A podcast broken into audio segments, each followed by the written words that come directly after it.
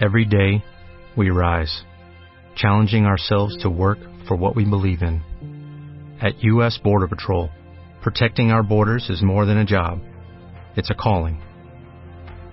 Agents answer the call, working together to keep our country and communities safe.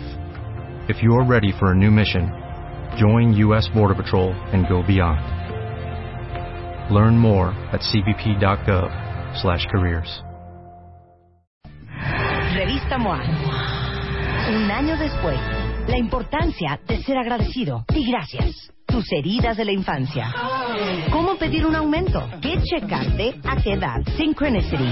La casualidad no existe.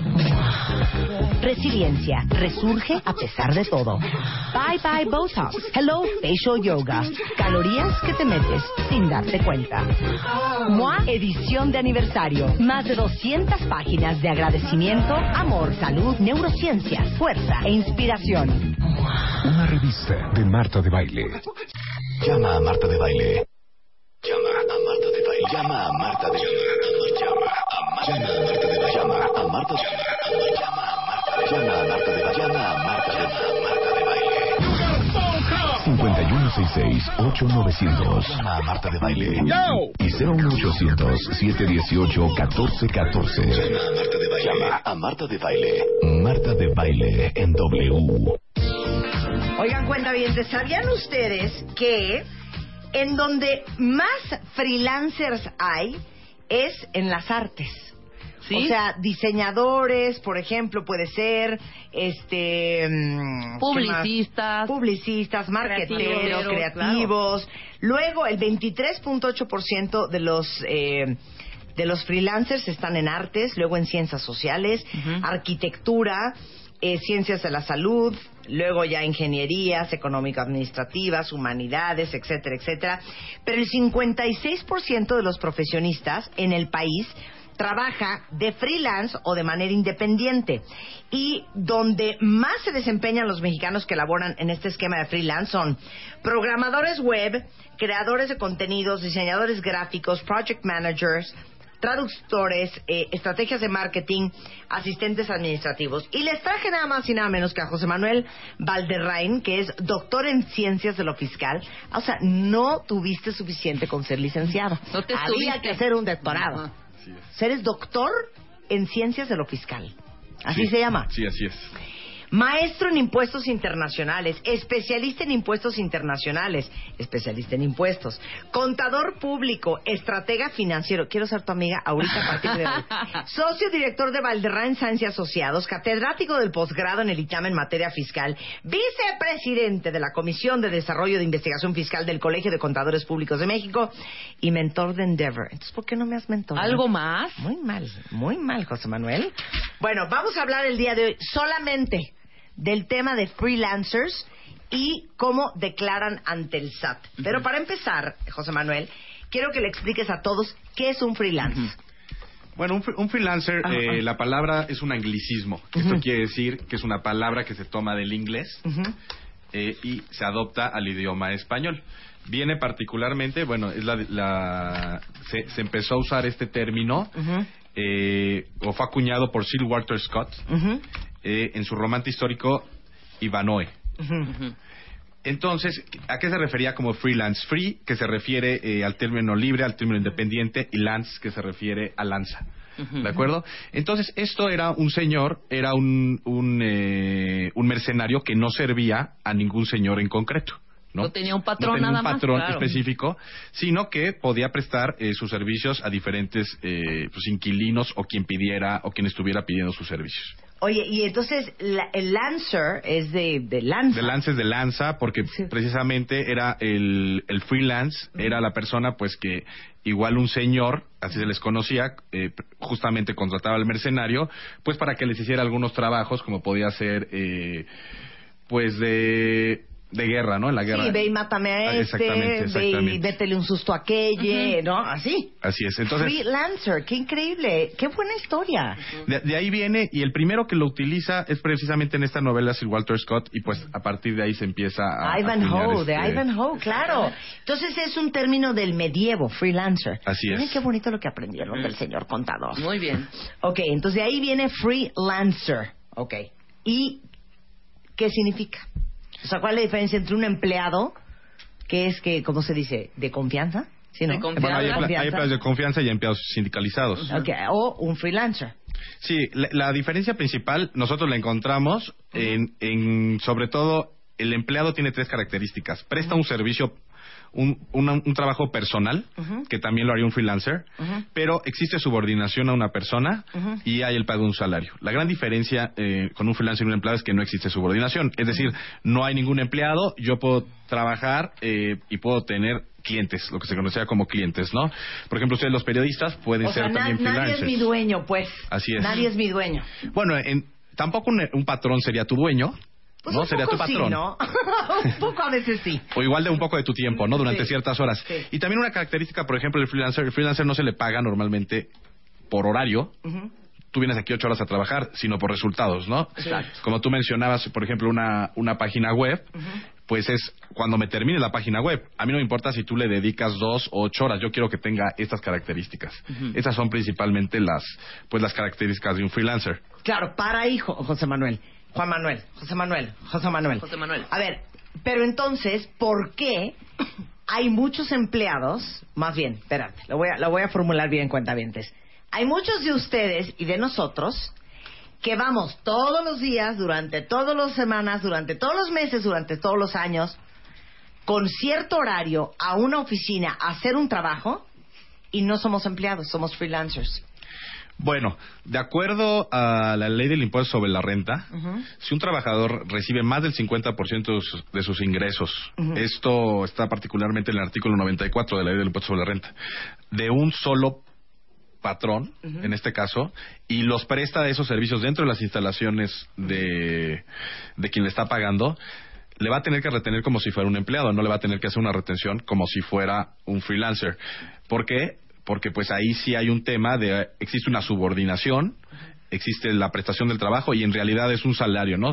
Ahí se puede decir que probablemente está ocultando. Ahora, alguien puede, por ejemplo, un periodista, precisamente que puede ser un freelancer, venir y trabajar en un establecimiento, pero no necesariamente recibir más del 50% de sus ingresos de ese patrón. Por eso, pero entonces se tienen que cumplir esas premisas. Uno, que más del 50% de tu sueldo venga de ese lugar, que vayas a ese lugar a Así es. trabajar todos los días.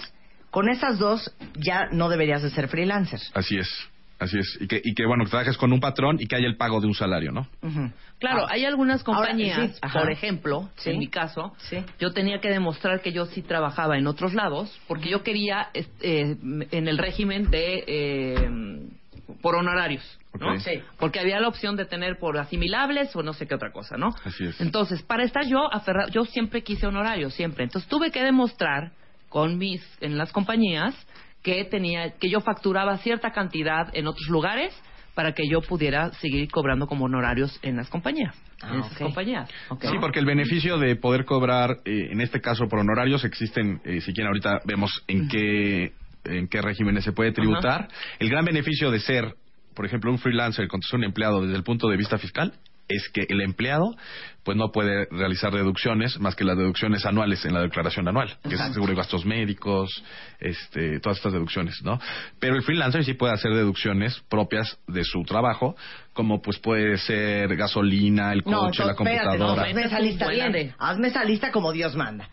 El empleado puede deducir solamente en su declaración anual las deducciones anuales, así se le dos conoce. puntos, que son Es, es este, son las colegiaturas de los hijos, el, el- el seguro, el seguro de gastos médicos, gastos médicos y dentales, el transporte escolar obligatorio, las aportaciones voluntarias a la, a la FORE, em, y bueno, ahorita creo que se me va a uno o dos, pero Sí, básicamente son menos. esas, son exactamente. Ok, y el freelancer sí puede hacer deducciones que de manera Mensual. mensual, Dependiendo tu giro. dos puntos y que incluye. Bueno, cualquier gasto que se considere indispensable para realizar su actividad. Si tú te tienes que realizar, si tú te tienes que desplazar, por ejemplo, de aquí a otra radio- radiodifusora, pues tendrás que tener, por ejemplo, un coche, Sí. en su caso, eh, o, o podrá ser eh, los gastos del Uber que también te facturan, o podrá ser la gasolina, ¿no? Y bueno, que sean indispensables para tu, acti- para tu actividad. Un artista que se pueda considerar que sea freelancer, pues también pues puede ser su vestuario, su ropa. Claro, mi ropa yo la puedo deducir Totalmente. porque a eso me dedico, me tengo Si que ver eres- medio decente. Si eres fotógrafo, tus cámaras, tus rollos, tus todo, si locaciones, eres diseñador etcétera. gráfico, tu Corel, la, la que se quedó en los ochentas, tu Corel, ¿no? Tu Corel tu Corel, tu Photoshop. Sí, claro, todo eso, Es- exacto. todo eso lo puedes deducir, todo lo que necesites para realizar tu trabajo. Exacto. Ahora, la pregunta de los 64 millones de euros para José Manuel. José Manuel, ¿te conviene darte de alta a un freelance y en qué régimen? Bueno, eh, desde mi punto de vista sí conviene darse de alta, eh, primero porque ya formas parte de la economía formal, ¿no? Y sales del informal. Eh, y bueno, esto que te permite que las empresas formales te contraten. Porque si hoy viene contigo alguien que, no, que es un freelancer y es muy bueno, pero pues no está dado de alta y te dice, no, yo no te voy a dar No recibo. te voy a dar facturas. pues no te sí. contrato, ¿no? Claro. Entonces, el gran beneficio de estar eh, dado de alta como freelancer es que precisamente puedes empezar a trabajar con las compañías o con las otras personas que se encuentran dentro de la economía informal.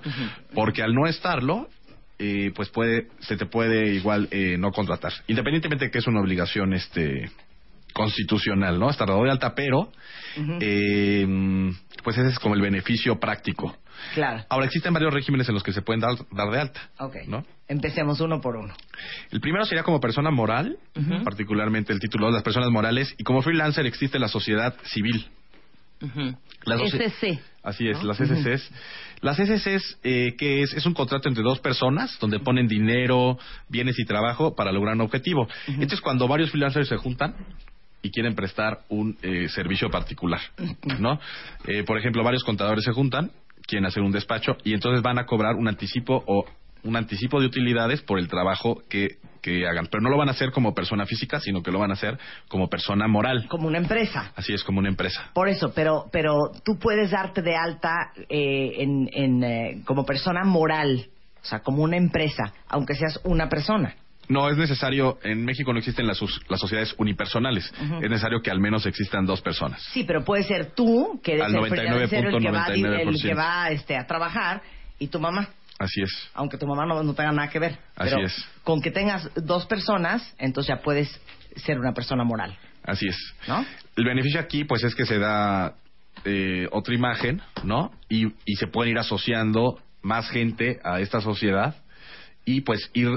Y a diferencia, por ejemplo, de la sociedad anónima, no se distribuyen los dividendos en base a las a las al- a las acciones, sino en base aquí se, van a se va a hacer una distribución anticipada de utilidades en base al trabajo hecho por cada quien, ¿no? Ujú.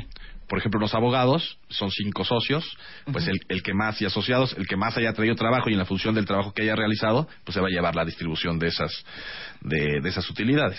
Ok, perfecto. Esa es una forma es de como, darte eso es de como sumarse, así es. como persona moral. Así es, como persona moral y puede ser ahí, te decía, como SC o incluso como, como ese, aunque lo natural sería una, una, una SC. También están las no lucrativas, las personas morales no lucrativas. Muchos financieros pueden ser no lucrativos, eh, pueden ser un apoyo a actividades de educación, promoción a la cultura, etcétera. Muchos también se constituyen como una sociedad civil o una asociación civil. Pero la mayoría de los de los freelancers en México son personas físicas que no son una una persona moral y bueno dentro de aquí dentro de este régimen está el, el, el capítulo 1 del título 4 que son los que se les va a tener como salarios. Y en ese- Espérate, ya me hice bolas. ¿A quién le conviene darse de alta como persona moral? eh, pues le conviene a las personas que van a dar, que son, que son varias y que quieren dar un- una misma cara. Ok. ¿no?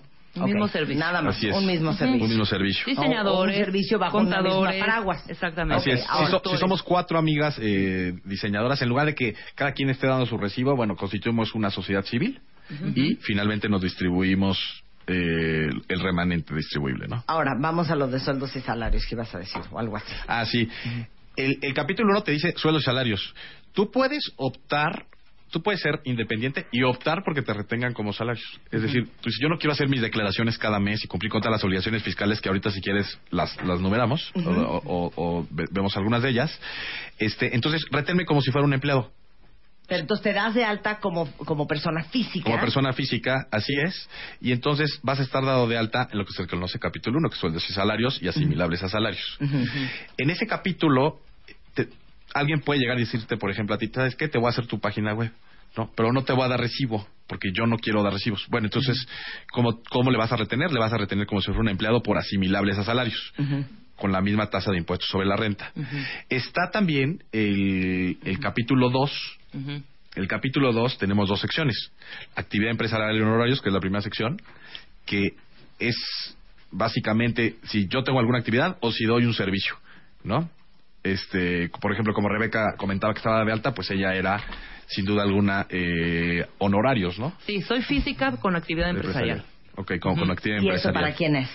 Bueno, este, esta es también para los freelance, para todos los freelance. Aquí se pueden dar de alta todos los freelance. No, sí, pero ¿a quién le sirve darse de alta así? quien va a trabajar solo y no en una sociedad. Pero bueno, en este, en este régimen, pues hay que cumplir con todas las obligaciones fiscales también y hay que hacer el pago eh, completo del impuesto sobre la renta. Entonces, en el primer caso, darte de alta como, no, como persona Ah. física, Sí. este, eh, con sueldos asimilables, dijiste. Así es. Es- en ese caso es, yo opto porque me retengan así, yo voy con el que O me... sea, ya no me das el IVA, ya no me das Exacto, el, no me el hace IVA ISR. y no me hace el SR y yo ya no estoy obligado a presentar declaraciones mensuales ni puedo hacer deducibles. Tú declaras por pero mí. no puedes deducir. No puedes deducir. No puedes deducir. Si te das de alta como persona física, este, con, ¿qué dijiste? Actividad empresarial Actividad o empresarial. profesional, que son los honorarios. Entonces, tú tienes que declarar, pero tú puedes deducir. Así es. Y si, si te paga una persona moral, o sea, una empresa, te va a retener dos terceras partes del IVA y 10% del impuesto sobre la renta. Y pero tú estás obligado a hacer las demás este las demás este, los o el pago complementario de impuestos. Ahora está el régimen de incorporación fiscal que vino a sustituir en 2014 a los repecos. Este régimen de incorporación fiscal, hay ciertos candados para los que pueden tributar en ellos, pero es buenísimo para los freelancers que, eh, porque tiene un, un subsidio del 100% del impuesto sobre la renta para quienes tributen en él. Ahora, hay ciertos requisitos para estar en él. Es nuevo, es en O sea, no pagas 2014. nada de ISR. Nada de ISR Ajá. e incluso puedes no pagar IVA si realizas únicamente actividades con público en general. Esto quiere decir con gente a la que no le expidas factura a su nombre. O sea, ¿cómo? Sí, alguien puede, por ejemplo, eh, pedir una, un servicio de un fotógrafo, por ejemplo, pero no necesita factura a su nombre porque igual lo, lo, lo contrata para algo que no lo va a ser deducible, como puede ser la primera comunión de su hija, ahorita que están hablando Sí. de estos temas. Este, entonces, pues no le va a pedir factura, pero bueno, él está obligado a cobrar el IVA. Pero bueno, no tendrá que entregarlo por el primer año porque es un decreto presidencial. Este régimen te permite tener 100%, 100 de descuento en el pago de impuesto sobre la renta, 90% el segundo año, 80% el tercero, así durante 10 años, hasta tener el último año el 10% de descuento. Te permite tener 50% de deducciones, no, perdón, de descuento en el, en el IMSS para, para los patrones y te permite tener, eh, y también te permite inscribirte como patrón al Seguro Social. Porque tú como patrón no eres sujeto de, o no te puedes inscribir al, al Seguro Social, solamente puedes inscribir a tus empleados. Ahora, este régimen, eh, RIF, RIF, régimen de incorporación fiscal. régimen de incorporación fiscal, pero ¿para quién aplica esto? Este Porque es- a mí me está sonando muy atractivo. Sí, bueno, este régimen aplica únicamente para aquellas personas que no sean socios de ninguna persona moral. Es, un requis- es uno de los requisitos más no puedes importantes. tener una empresa. No puedes tener una empresa. Si eres socio, aunque sea que le... Si, por ejemplo, le pediste de favor, si alguien te pidió de favor, que fueras justamente del accionista que hablábamos hace Sí, rato. del 1% de una 1%, empresa, ya no, ya no entras en el RIF. Y tus ingresos están topados a 2 millones de pesos al año. Ok, no puedes ganar más de ganar 2 más millones de dos pesos millones. al año. Así es, ingresos, ya no utilidad, sino ingresos, ¿no? Este régimen... ¿Con eh, estas dos? ¿Perdón? ¿Con estas dos ya entras al Hay RIF? mucho más, no, hay mucho más requisitos que hay que re- hay que revisar eh, ya particularmente y ahí es lo recomendable, pues asesorarse bien de si se califica o no. El freelancero puede entrar a un RIF. Otro requisito muy importante es, por ejemplo, que para los servicios que prestas no requiera cédula profesional. Entonces, por ejemplo, un doctor No requiere cédula RIF, profesional para dar una consulta, no podría entrar al RIF. Pero este régimen es muy bueno. Como venía la ley originalmente, no te permitía tener ingresos de otros capítulos. Es decir, tú no podías ser empleado y además tener ingresos por el RIF. Sin embargo, mediante resolución miscelánea se permite tener ingresos por intereses y por eh, sueldo y además ingresos por el régimen de incorporación fiscal. Entonces este régimen resulta muy bueno para aquellos que se están iniciando y pues tienen ingresos menores a dos millones de pesos, ¿no? Sí, que arrancan. para el, este, este régimen empezó en 2014. El 100% de descuento no es a partir de 2014 va corriendo, sino es a partir de la primera vez que te incorpores como RIF. Es decir, quien se incorporara en 2017, a partir de ahí empezaría con el 100% de descuento. Es decir, quienes se incorporaron en 2014, para este año, en teoría, tendrían ya que estar pagando el 90% del impuesto. A ver, ¿quién está en el RIF, cuentavientes? ¿Quién de ustedes son freelanceros que están en el RIF? Pero ojo, no pueden ganar más de dos millones de pesos al año Así es. No y pueden, no pueden prestar ser dueños de ninguna empresa. Así es. y no pueden prestar servicios que necesiten cédula profesional. profesional. O tener o tener operaciones con alguna empresa eh, con alguna empresa que sea eh, parte relacionada. Esto es decir o sea no pueden estarle comprando y vendiendo a su mamá para por ahí sacar las utilidades no por, por decirte un ejemplo. Ahora en el régimen de incorporación eh, fiscal particularmente para este año dijimos ya nada más tenían el 90 sin embargo un decreto presidencial también volvió a otorgar el 100% de descuento del impuesto sobre la renta, ¿no? Entonces, la verdad es que es un régimen excelente. Los ingresos no son bajos, porque estamos hablando, si nosotros dividimos 2 millones entre 12 meses, pues es un ingreso importante, cerca de 180 mil pesos. Y es un régimen, pues yo creo que muy atractivo, que es lo que se pretendió con este régimen, que la informalidad se fuera incorporando pues a la economía formal, porque existe un problema muy grave en México en recaudación de impuestos. Ese es un tema, ese es un tema medular, yo creo, y que para ahora, para el 2016, pues el problema va a ser más grave por la caída del precio del petróleo y pues no hay coberturas para 2016, ¿no? Entonces, México es muy dependiente de los ingresos petroleros y pues ahora que cayó el precio del barril, eh, pues va, a haber un problema fuerte para 2016 en los ingresos eh, na- eh, del Estado, ¿no? Entonces, ¿dónde se ve que está la brecha más grande en México de la gente que no paga impuestos? En la economía informal. Mira, de acuerdo a datos de la OCDE, eh, en México 99.8 de las empresas de, eh, son MIPIMES. Esto quiere decir micro, pequeñas y medianas empresas. Esto te cuenta desde un changarrito hasta una mediana empresa, ¿no? Ahora, esas empresas concentran el 72.3% de los empleos, es decir, son muy importantes. Pero únicamente eh, se, se estima que 18% de los ingresos provienen de, pues justamente del, de este 99.8. Porque casi ninguna está dada de alta. Así es. Entonces, ¿qué es lo que se pretende con este régimen? O, o lo se está probando si funciona es un régimen que finalmente se ha en otros en otros países se ha utilizado algo similar eh, y pues está intentando es decir inscríbete ahora empieza a contribuir pero no de entrada al 35% no vas a recibir un 90% de descuento el primer año de tal manera que te puedas ir paulatinamente eh, pues pagando tus impuestos a tasas progresivas no Dice aquí varios, dice, yo estoy en el RIF, este año me tocaba descuento del 90% de ISR y no sabía que otra vez será del 100, qué alegría. Dice, mi papá es RIF y está desde el 2014, pero para 2015 le dijeron que también está en 100%, es correcto. Alguien más dice, yo tengo una panadería, estoy en el RIF, yo tengo una cafetería, estoy en el RIF, y acuérdense que los ingresos no pueden ser mayores a 2 millones este, Al año.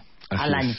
Regresando, eh, ¿cuáles son las obligaciones fiscales que tienen todos ustedes que son freelanceros? Eso vamos a hablar con Oscar Manuel. No se vayan. flight crew, please prepare for departure. One, One two, two, three, four, five, six, seven, eight, eight nine, nine, ten. 96.9 FM. 10 años. Copy that. Al aire. Over and out. Abre Twitter. Non-stop. Arroba Marta de Baile. Y Facebook. De Baile. Oficial. Opina. A las 10 de la mañana. Marta de Baile. En W. Abre las redes. Non-stop. Qué horror los números, te lo juro, perdón, José Manuel, no entiendo quién estudia contabilidad. Contavientes, mi más sentido pésame, mi más grande admiración. Hoy estamos hablando de cómo declaras ante el SAT si eres freelancer con José Manuel Valderrain. Este, él es eh, pues catedrático en materia fiscal del ITAM, de la UP, es socio director de Valderrain Science y Asociados, es vicepresidente de la Comisión de Desarrollo de Investigación Fiscal del Colegio de Contadores Públicos de México. En fin, es un genio en los números. Y ahora yo tengo que resumir todo lo que dijiste en, el pri- en la primera media hora, José Manuel.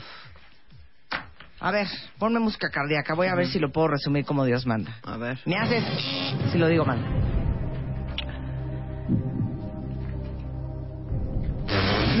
¿Por dónde empezar? Espérate, espérate, Espérate. espérate.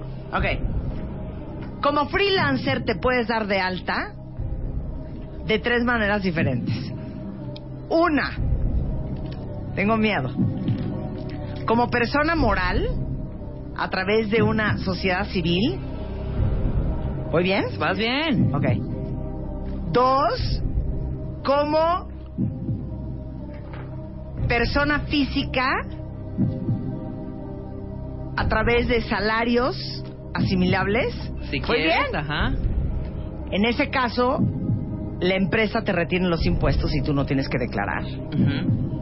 Tres, como persona física con actividad empresarial, lo cual significa que tú vas a tener que hacer tus IO profesional, que tú vas a tener que declarar mensualmente tus impuestos, más sin embargo, vas a tener la oportunidad de deducir.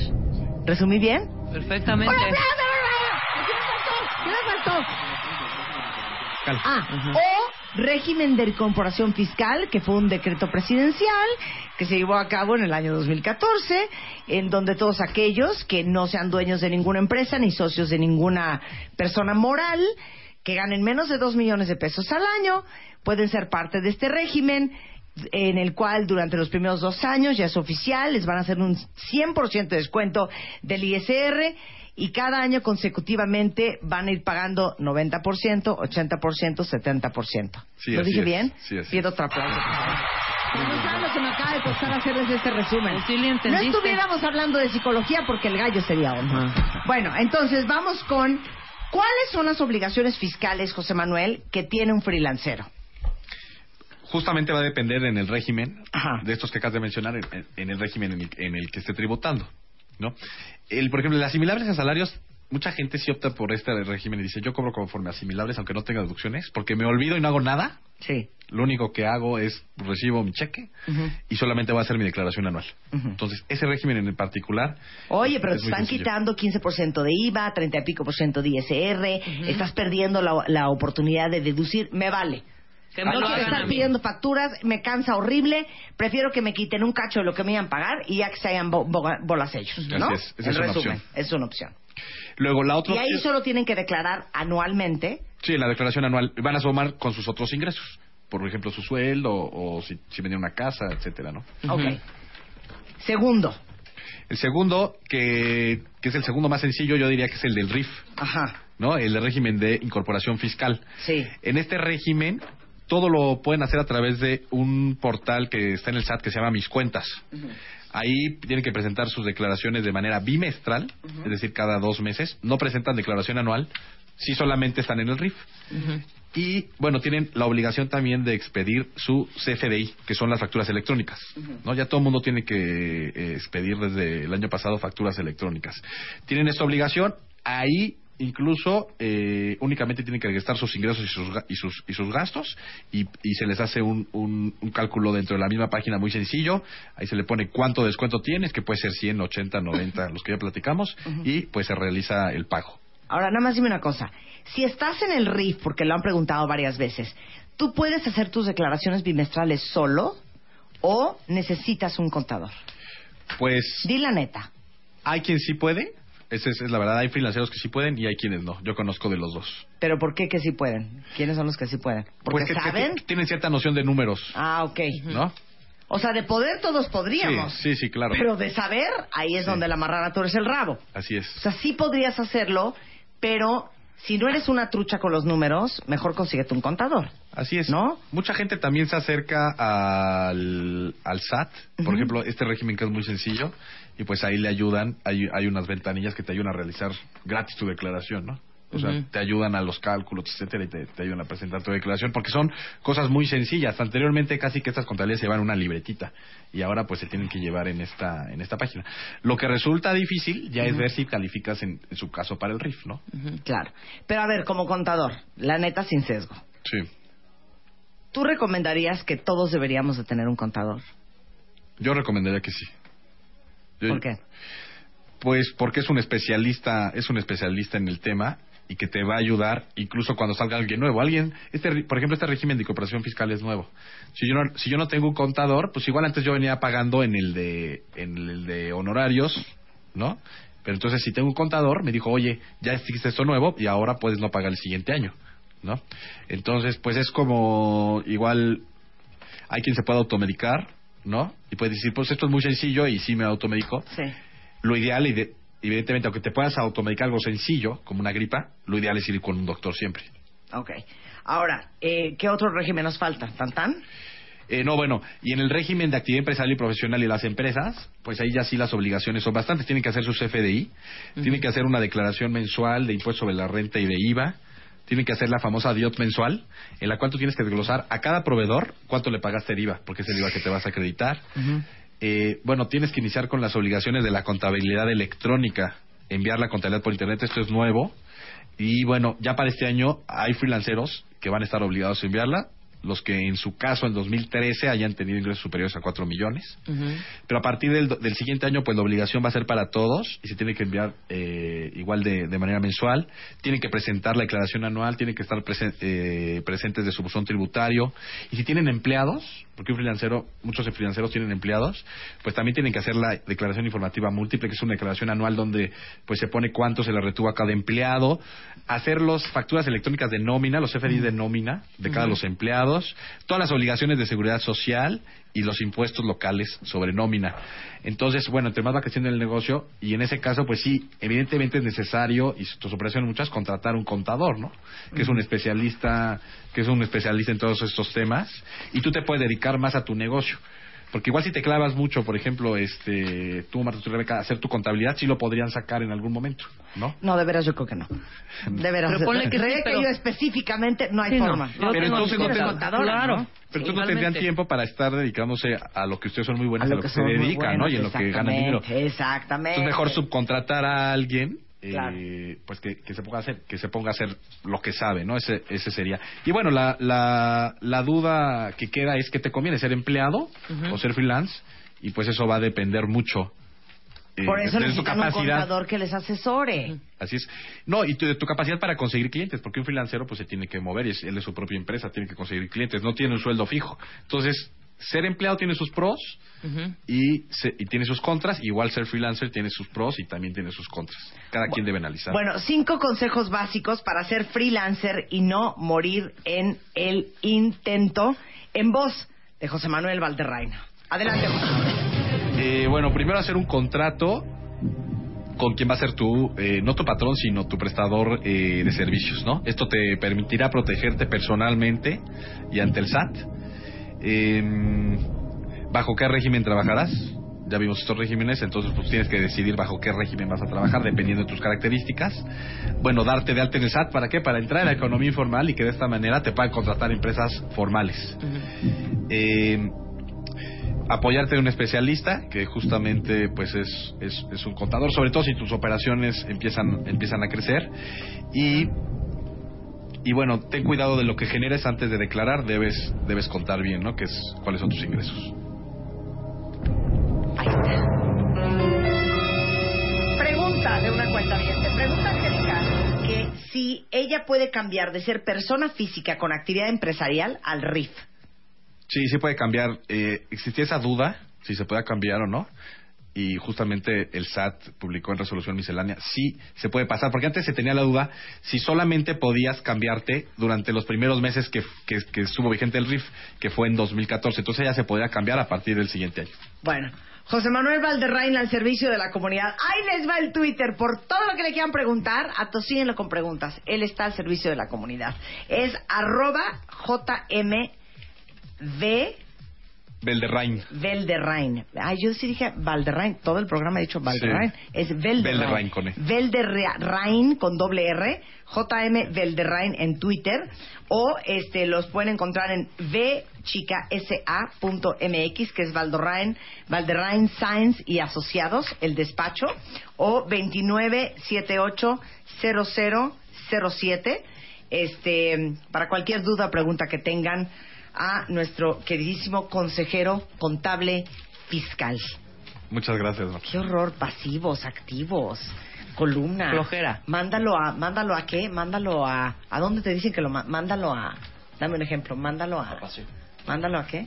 A, cuando Mándalo al activo, mándalo al sí, pasivo. mándalo al pasivo, mándalo a, mándalo ¿A los pasivos? No, a la depre- no, lo que pasa es que se te va a depreciar. Ay. Ay, no, una pesadez de términos. Qué horror. No hay peor junta que la junta con un contador. Gracias, queridísimo José Manuel. Un placer tenerte aquí. Son 12.15 de la tarde en W Radio. Cuentavientes. A ver, hoy quisiera preguntarles a todos los que son parejas, que están por casarse, y miren que hemos andado con este tema, si realmente tienen un propósito en común. Y si van a estar casados toda la vida, esperemos que así sea, hay que viajar, comer, hacer deportes, ir de compras, salir con amigos, compartir la intimidad. Y sabemos que lo más importante es planear. Y están muy a tiempo de sacar provecho de la nueva tendencia que se está dando en las grandes ciudades y que tiene muchas ventajas, que son estos depas que tienen todo en el mismo edificio. O sea, que abajo tienes desde los jardines, el parque, espacios para caminar, alberca, gimnasio, súper, tintorería, para que lo que tienes que hacer todos los días no tengas que salir, caminar, irte al tráfico y lo puedas resolver en tu mismo edificio, para pasar más tiempo con la familia, para per- desperdiciar menos horas en el coche. Y déjenme decirles, hablamos de la semana pasada con Pablo de Avilia, que tiene más de 20 años dedicándose a desarrollos en varios lugares del país, sobre todo aquí en la Ciudad de México. Parque Polanco lo ubican, eh, Citá San Jerónimo. Bueno, ellos armaron estos edificios y estos complejos. Entonces, realmente, imagínense ustedes que en México el 80% de las familias son propietarias de sus casas y de estas solo 15% están hipotecadas. Y déjenme decirles que la mejor idea es comprar en preventa. Y este, ahorita Avilia tiene diferentes opciones en tamaño y en precio según el estilo de vida, desde lo urbano como Parques Polanco, Real 8, Latitud Polanco, hasta lo más exclusivo, con bosques incluidos como Citá San Jerónimo, Latitud La Victoria en Querétaro o Latitud Provencia en Guadalajara. Y este, tienen eh, departamentos en preventa, que eso significa que les va a dar 30 meses para pagar eh, el enganche del departamento antes de que se los entreguen. Y de repente uno porque dice, híjole, es que ha de ser cañón comprar un departamento o dificilísimo conseguir una hipoteca, es mucho más fácil de lo que ustedes creen.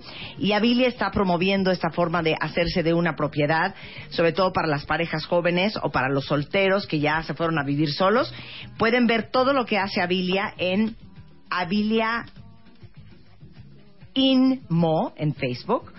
Twitter es arroba Avilia Inmo de inmobiliaria o en web en avilia.mx. Ahí está toda la información de todos estos departamentos, todos estos edificios all inclusive que hay en toda la República Mexicana y específicamente en el DF por si ustedes quieren comprar.